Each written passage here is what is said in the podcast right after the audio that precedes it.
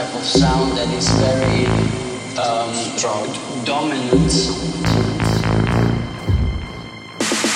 And out of this sound you create something, uh, which is like the backbone of your own um, song structure.